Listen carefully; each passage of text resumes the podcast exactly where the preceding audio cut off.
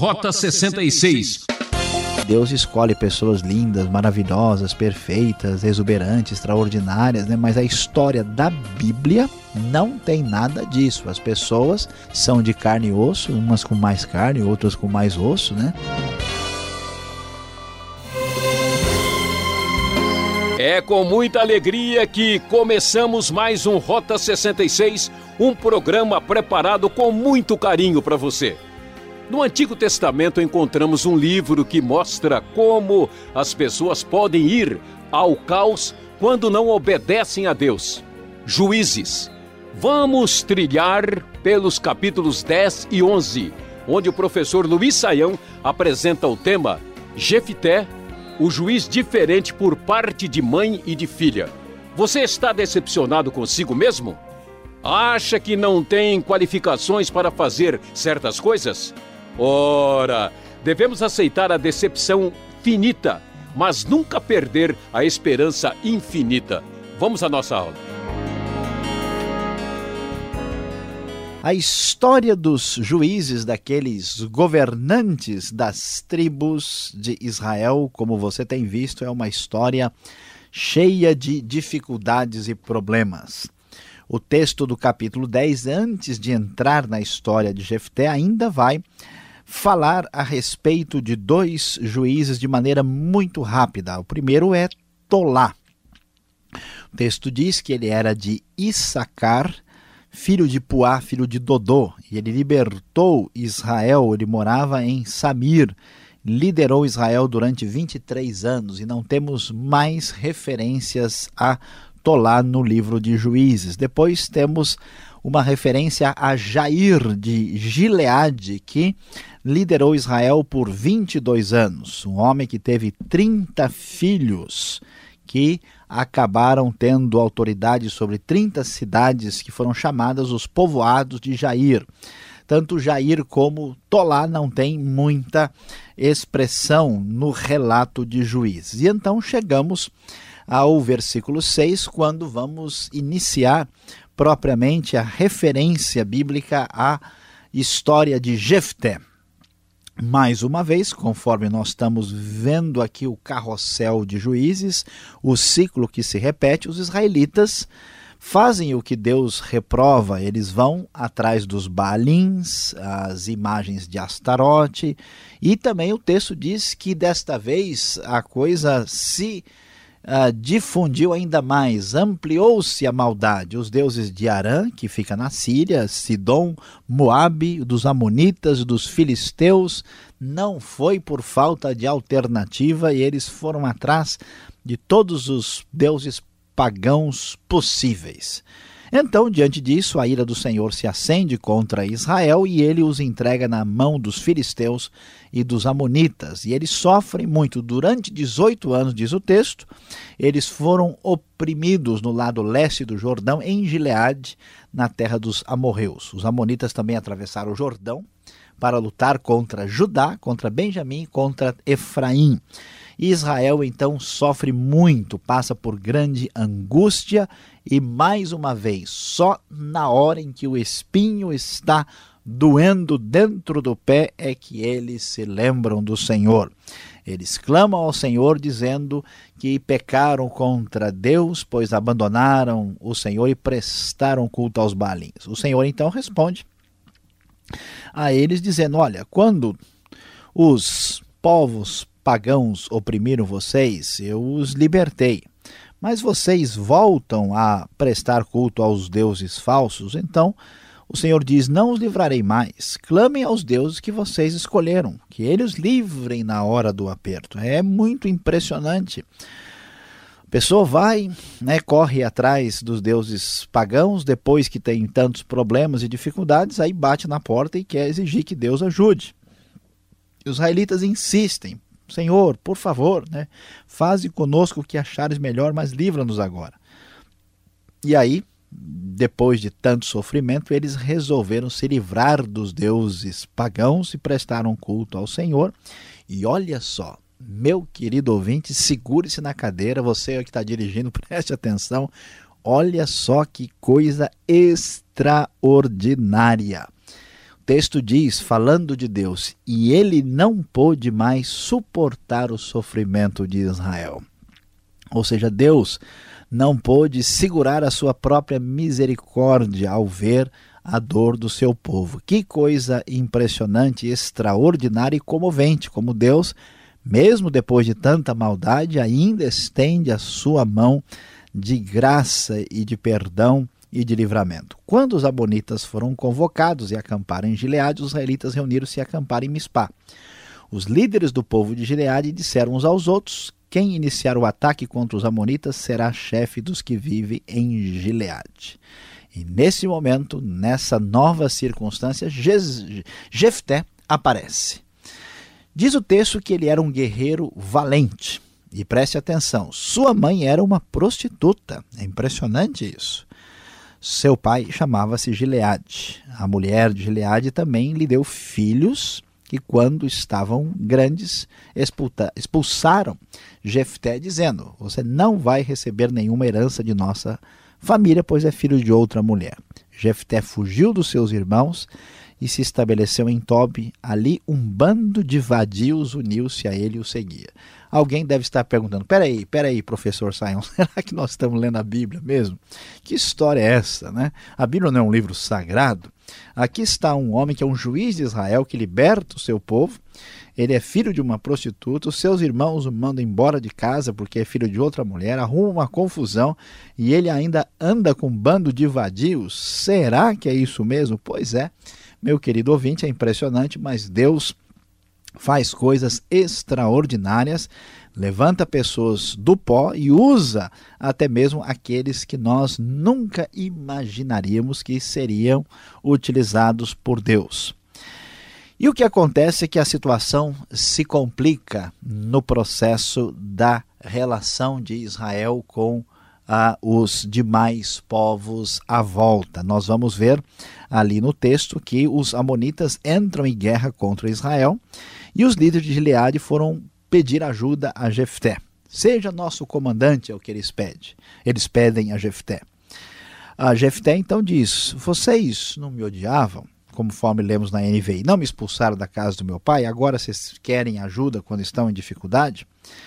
Apesar disso, agora estamos apelando para você, eles dizem. Vamos, venham combater conosco os amonitas. Jefté então diz, ó, se vocês me levarem de volta para combater os amonitas e o Senhor os entregar a mim, serei o chefe de vocês? Ele pergunta.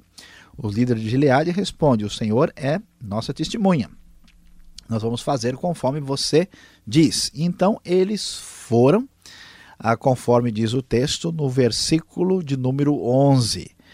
E Jefté foi com os líderes de Gileade e o povo fez chefe e comandante sobre todos, e ele repetiu perante o Senhor em Mispá todas as palavras que tinha dito. Jefté, então, é convocado para assumir essa liderança na batalha contra os amonitas. Jefté, então, envia mensageiros ao rei amonita, dizendo: Escuta, por que é que tu estás atacando a nossa terra? O rei dos Amonitas responde, dizendo: Quando Israel veio do Egito, tomou as minhas terras, e agora devolvam-me essas terras pacificamente. Mas Jefté manda a resposta.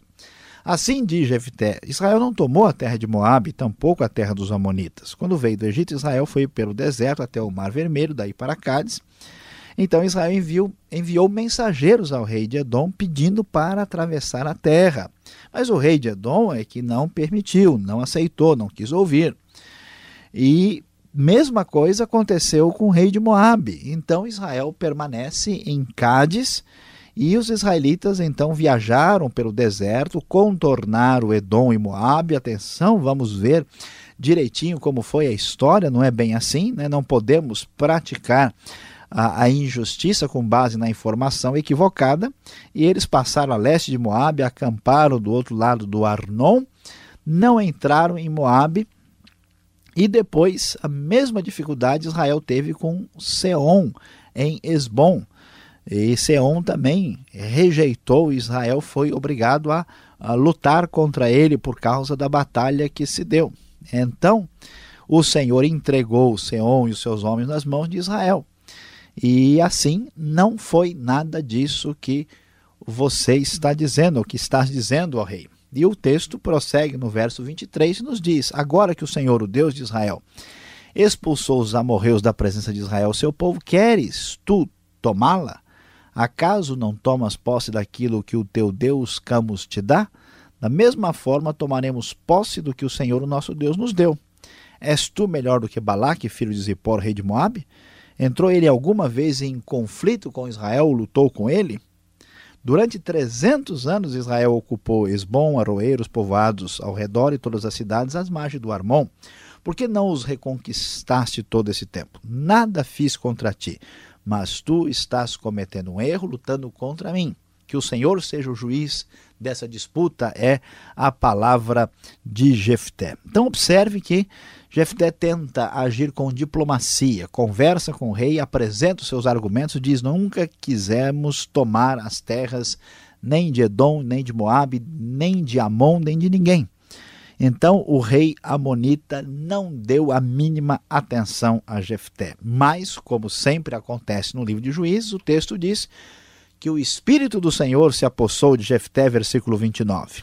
E então ele vai, passa por Mispa de Gileade e avança contra os Amonitas. E nesta batalha, atenção, Jefté, que já tinha uma história estranha por parte de mãe, vai ter a história mais estranha da Bíblia, vamos assim dizer, por parte de filha.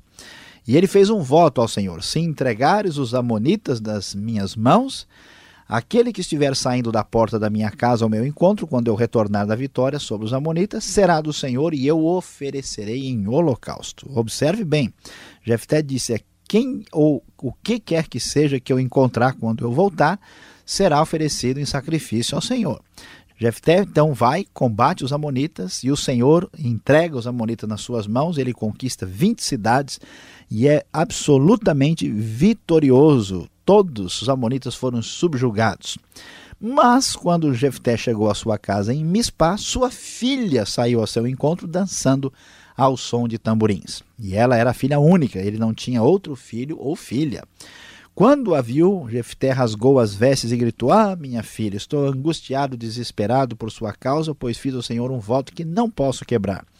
Meu pai, respondeu ela, sua palavra foi dada ao Senhor, faça comigo o que prometeu, agora que o Senhor o vingou dos seus inimigos, os Amonitas. E prosseguiu, mas conceda-me dois meses para vagar pelas colinas e chorar com as minhas amigas, porque jamais me casarei. Que coisa surpreendente, que coisa estranha. O texto mostra que a época de juízes é um caos total. Há uma confusão, a situação familiar é problemática. Jefté tem a sua história de família muito esquisita e ainda faz essa espécie de juramento e que agora acaba envolvendo a própria filha. E então ela foi por dois meses, suas amigas foram com ela chorar porque ela jamais haveria de se casar e depois dos dois meses, ela volta ao seu pai e ele fez com ela o que tinha prometido no voto, conforme a NVI. Assim, ela nunca deixou de ser virgem. Daí vem o costume de Israel de saírem as moças durante quatro dias, todos os anos, para celebrar a memória da filha de Jefté, o Gileadita. Então vejam que no meio do caos, na grande confusão, na situação tão estranha da época dos juízes, Deus ainda sustenta a sua misericórdia e usa pessoas muito pouco esperáveis para trazer a liberdade ao seu povo e continuar a sua história de salvação. Deus poderoso, maior do que as fragilidades humanas, com todos os problemas e erros, mantém a sua marcha vitoriosa através da história.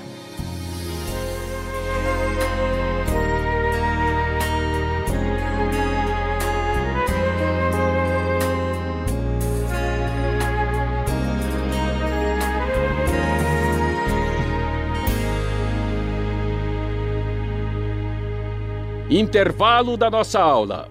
Esse é o Rota 66, o caminho para entender o ensino teológico dos 66 livros da Bíblia. Estamos no Antigo Testamento estudando Juízes, capítulos 10 e 11. Tema da aula: Jefté, um juiz diferente por parte de mãe e de filha. A produção e apresentação é de Luiz Saião, criação e redação Alberto Veríssimo, na locução Beltrão. Marque lá Caixa Postal 18.113, CEP 04626-970 São Paulo, capital. E-mail rota66 arroba transmundial.com.br. Essa é uma realização transmundial. E ainda temos mais uns minutos para tirar as dúvidas.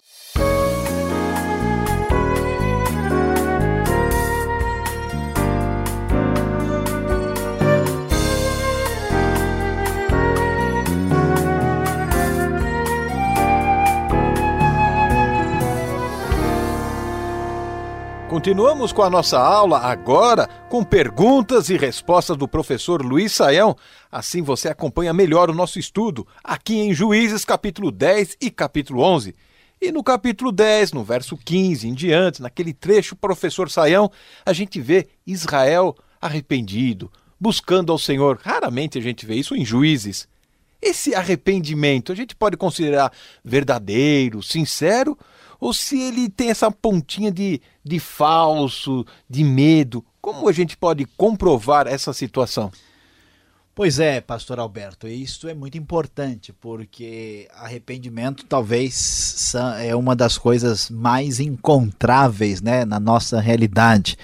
Alguém até já disse que se arrependimento matasse, né, o cemitério seria muito maior, né? E, e, de fato, existe um arrependimento que é o arrependimento humano. Qual é o arrependimento humano? É aquele que todo mundo tem. Né? Você compra o pneu, ele fura na esquina seguinte, você fala, puxa, por que, que eu fui comprar logo esse pneu? Você se arrepende, né? Esse arrependimento não tem nada a ver com arrependimento verdadeiro, arrependimento produzido ah, pela ação do Espírito de Deus no coração da pessoa. Aqui, eles estão arrependidos porque está doendo, né? porque eles estão sofrendo na mão dos inimigos. Então, desse jeito, e o arrependimento é fácil de aparecer, só que ele não é genuíno, não é legítimo. Né? Então, infelizmente, é verdade que o arrependimento aqui né, de Israel em juízo, o arrependimento humano, simplesmente direcionado pelos interesses nossos, não é o arrependimento que Deus deseja, portanto, não é legítimo e realmente genuíno. É importante observar isso. Agora, no capítulo 11, no início da história deste Jefté, a gente encontra assim um, os primeiros dois versículos algo estranho. Veja só, Saião, se Deus é santo, como ele pôde chamar um filho de prostituta para um, uma função importante de libertar o povo? Ou isso apenas podemos entender assim uma figura de linguagem? Pois é, pastor Alberto, uma coisa muito importante para ser percebida aqui é que o povo de Israel vivendo entre os cananeus e sendo influenciado pelos costumes, pela cultura, e pela religião dos cananeus, eles estão com muitos problemas morais. Então vai aumentar na sociedade o número de pessoas assim ligadas a, a relacionamentos ilegítimos. E aqui é o caso. Mas o que a Bíblia nos mostra é que o que importa não é até onde a pessoa chegou, mas sim a obra que Deus faz na vida da pessoa. E, aqui, no caso, Jefté é de fato filho de uma prostituta. Tanto é que dá confusão na casa dele, os irmãos querem mandar ele embora porque ele é realmente assim, né, é, o rejeitado, ele é para lá de patinho feio nessa história, né? Ninguém quer saber do Jefté. Agora, Deus faz a sua obra exatamente dessa maneira. Não sei por que muitas pessoas aprenderam aí é que Deus escolhe pessoas lindas, maravilhosas, perfeitas, exuberantes, extraordinárias, né? mas a história da Bíblia não tem nada disso. As pessoas são de carne e osso, umas com mais carne, outras com mais osso, né? E geralmente com muitos problemas sérios. E isso não impediu de Deus fazer a sua obra na vida de Jefté, o que ainda o torna mais glorioso e poderoso, conforme podemos comprovar aqui. Falando em obra, falando em em efeitos e situações, o verso 29 em diante do capítulo 11 de Juízes mostra um fato curioso. Como é que Deus permitiu que Jefté oferecesse sua filha em sacrifício, Saião? Ou isso foi algo assim, uma parábola, um, uma, uma história ilustrativa. Aconteceu mesmo esse fato? Será que não seria interessante a gente interromper o programa e pular para o próximo capítulo? É, essa pergunta é complicada. É, pois é, não vamos ter muito tempo, né? Pois é, né? Não, não, não podemos fugir é, da raia e da questão que é realmente séria. Olha, pastor Alberto, veja bem, não se tem certeza absoluta se aconteceu de fato um sacrifício. Muitos estudiosos acham, e a maioria deles, que de fato houve o sacrifício da filha. Uh, outros acham que isso seria uma espécie de linguagem figurada para se referir ao fato de que a moça teria, vamos dizer assim, perdido a sua vida se comprometendo com um voto celibatário.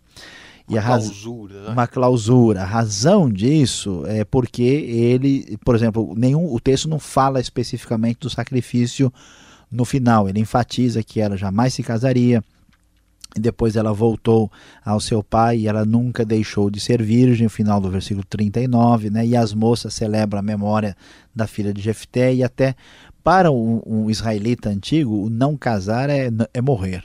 Né? Então, por isso, alguns acham que seria esse o caso. Mas a probabilidade maior é que ela teria sido sacrificada. Agora, veja bem, não, isso não significa né, de modo nenhum que Deus concorda com isso. A gente deve lembrar que eles vivem numa sociedade onde essas coisas acontecem. E mais uma vez é importante destacar aquilo que já temos enfatizado tanto no Rota 66. Um texto descritivo não é normativo. O texto apenas fala do que o Jefté resolveu fazer. O texto apenas diz né, da sua decisão. Nenhum momento o texto diz, muito menos que Deus pediu, ou que Deus concordou, ou que Deus aceitou isso. Se ele fez isso, foi uma atitude absurda. O texto até coloca isso como uma crítica de uma atitude imprudente, uma atitude inadequada, que depois ele até ah, se, vamos dizer, acaba se entristecendo com o que aconteceu. Ninguém pode se esquecer que o quadro de juízes é o caos completo. O texto tenta mostrar que tudo está fora de controle e o povo está numa situação desastrosa. Por isso é que a história aparece aqui. O pessoal chegava a esse ponto. Não há nenhuma uh, concordância da parte de Deus. Ou seja, o homem sem Deus vai de mal a pior, né? É o que vemos nessa sociedade. Exatamente. Ok, Sayão, obrigado pela explicação. Você que está nos acompanhando, fique mais um pouco com a gente. Vem agora o resumo, a aplicação do estudo para você.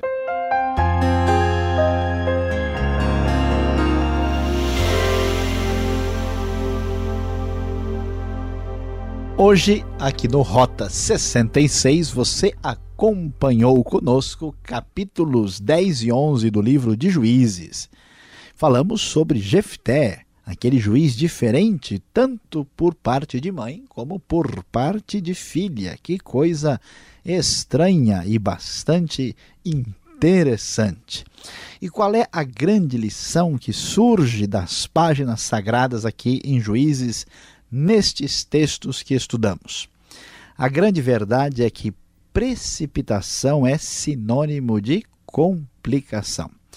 Veja que Jefté, mesmo tendo sido um homem usado por Deus, um homem que se recuperou de uma vida muito confusa, com tantos problemas, um homem vencedor que livrou Israel dos Amonitas, não tinha nenhuma necessidade de fazer aquele voto a Deus da maneira que ele fez. Ele entregou a sua filha, ele fez um voto relacionado a outra pessoa sem medir as consequências. Lembre-se, espiritualidade equilibrada, espiritualidade que agrada a Deus, não precisa ser impulsiva e cheia de precipitação, pois precipitação é sinônimo de complicação. Ah, que pena! Estamos encerrando mais um Rota 66. Na técnica de som, Paulo Batista. E não esqueça a próxima aula nesta sintonia e horário. Um forte abraço do Beltrão e clique no site transmundial.com.br e saiba mais sobre esse trabalho. Aquele abraço.